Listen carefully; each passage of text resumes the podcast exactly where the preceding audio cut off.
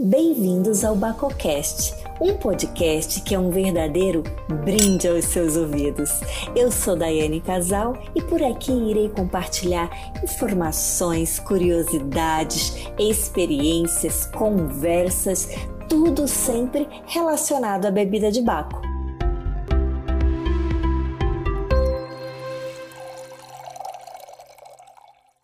Um dos maiores gênios da história Leonardo da Vinci foi o verdadeiro protótipo do homem em busca constante do conhecimento. Foi contemporâneo de Michelangelo, Sandro Botticelli, William Shakespeare, Nicolau Maquiavel e Rafael Sanzo. Imagine você, que época foi essa, a do Renascimento? Nasceu nas margens do rio Arno, em Anciano, bem próximo lá da cidade de Florença, na região toscana da Itália.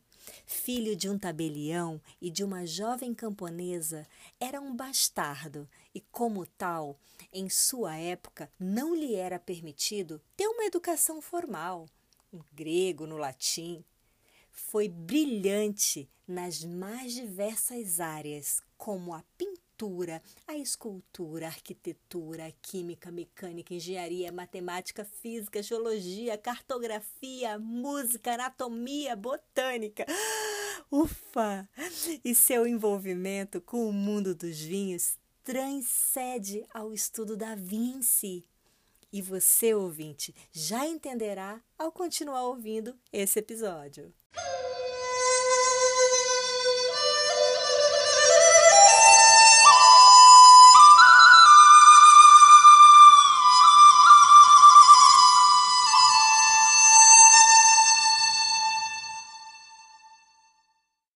Interessante curiosidade sobre a obra de arte A Última Ceia, pintada por Da Vinci, que eu gostaria de dividir com você, pois ela foi paga com um vinhedo. Acreditas?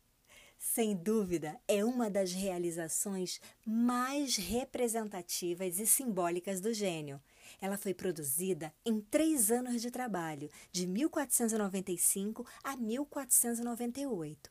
A obra de arte foi solicitada por Ludovico Sforza, o Duque de Milão, para adornar a parede da Igreja da Santa Maria della Grazia, em Milão. Após finalizar o trabalho, Da Vinci recebeu como pagamento um vinhedo e que na atualidade ele é até chamado de a Vinha de Leonardo, localizado bem no meio da cidade de Milão. Vinci já tinha como tradição a viticultura, devido sua origem. Ele dedicou-se à agronomia, propôs máquinas para trabalhar a terra, que inclusive eram inovadoras para a época investigou o cultivo da uva e registrou todas as suas ideias que envolviam a bebida de Baco. Ele estava profundamente apaixonado por esse vinhedo que lhe foi dado, que está inclusive mencionado no famoso Codex Atlânticos, Onde é que é a obra que está a coleção dos seus desenhos e escritos? Chegou a registrar estudos sobre a viticultura, a vinificação, preservação dos vinhos e até sobre a relação do vinho e a saúde. Um mês antes da sua morte, em 1519, Da Vinci dividiu o vinhedo em dois lotes e confiou um ao seu fiel servidor Giovanni Battista Villani e o outro a Gian Giacomo Caprotti, conhecido como Salai, que era o seu pupilo predileto.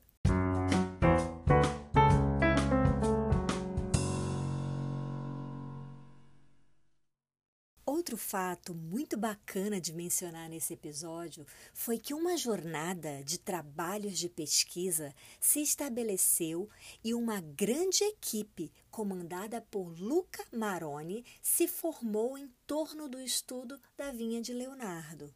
Motivados pelas comemorações de 500 anos da morte do grande gênio Leonardo da Vinci, enólogos, geneticistas e especialistas em DNA da uva escavaram o terreno onde se localizava o vinhedo de da Vinci, levaram 11 anos para localizar e restabelecer a vinha dele teria ficado em pé por 450 anos, até sofrer sua destruição pelos bombardeios durante a Segunda Guerra Mundial, em 1943. Desenhos dos vinhedos produzidos por Da Vinci foram utilizados para identificar o local exato da plantação e como estavam organizadas até as fileiras das videiras. Com o material genético encontrado nas escavações, os especialistas cruzaram os dados genéticos e concluíram que se tratava da casta Malvasia de Cândia aromática, uva muito popular na época. Os especialistas então procuraram um clone numa região bem ali no sudeste de Milão e encontraram um que se adequava.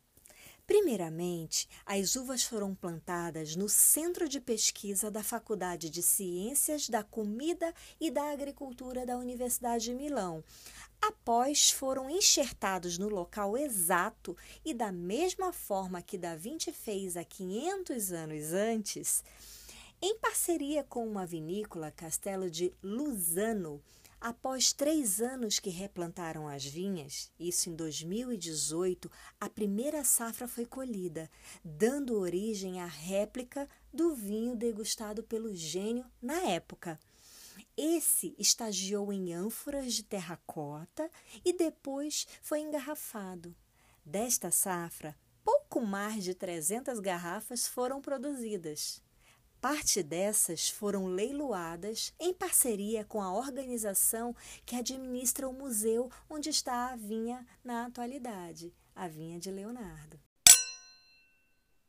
A casta malvasia de cândia aromática possui um conjunto aromático particularmente rico e complexo que inclui um amplo espectro de aromas primários, de laranja, cedro, limão, notas frutadas de pêssego, damasco e floral. Ela é cultivada principalmente em Emília e particularmente nas províncias de Piacenza, Parma, Reggio, Nemília, onde é principal componente de um certo número de vinhos secos e meio doces de versões de espumante e passito. As uvas são também o componente mais importante dos DOC da Lombardia, que também pode ser seco, doce, semifrisante ou espumante. Outro fato interessante que correlaciona o gênio com o mundo dos vinhos foi que, nas suas mais de 5 mil páginas deixada com as suas inúmeras anotações de estudos, pesquisas, projetos, Da Vinci inspirou através dos seus esboços o designer italiano Alberto Alesi no projeto inovador das garrafas de vinho La Senhora Eugênia e Il Parceiro Solitário, chamada carinhosamente a garrafa de Léo essas garrafas lembram os frascos que são usados em diversos laboratórios, conhecidos como Erlenmeyer. Da Vinci desenhou um pequeno esboço em seus códigos e o desenho foi publicado por Luca Maroni no Taste of Wine and Food em 2004. O original do desenho pode ser encontrado na Biblioteca Real do Castelo de Windsor. Há quem diga que, na verdade, esse estilo de frasco era muito comum na Idade Média. Mas, controvérsias à parte, Alberto Alessi não parou por aí em imprimir no seu projeto das garrafas do vinho Léo a menção e homenagem à obra de Da Vinci. No fundo da garrafa são gravados os famosos nós Esse símbolo aparece em pinturas de Da Vinci como Mona Lisa, a Dama com o Arminho e até tiveram utilização nas artes decorativas do século XVI. Não apenas na região da Lombardia, mas como na Europa toda. Da Vinci parece se identificar muito com o nó do infinito. Abordar essas informações sobre o gênio Leonardo da Vinci e o mundo dos vinhos foi muito enriquecedor. Me fez relembrar inúmeras obras e atividades e foi uma oportunidade de conhecer até novos fatos sobre esse ser humano tão diferenciado que viveu lá na época da Renascença. A sua genialidade realmente é surpreendente e indiscutível. Foi um homem muito à frente do seu tempo e deixou uma riqueza de conhecimentos e, sobretudo, nos serve de inspiração para a busca constante do saber. Convido você a abrir sua garrafa de vinho, servir uma taça e a levar um brinde ao gênio da Vinci. Te aguardo por aqui no próximo episódio do BacoCast. Bacozon. Vinhos que harmonizam com você.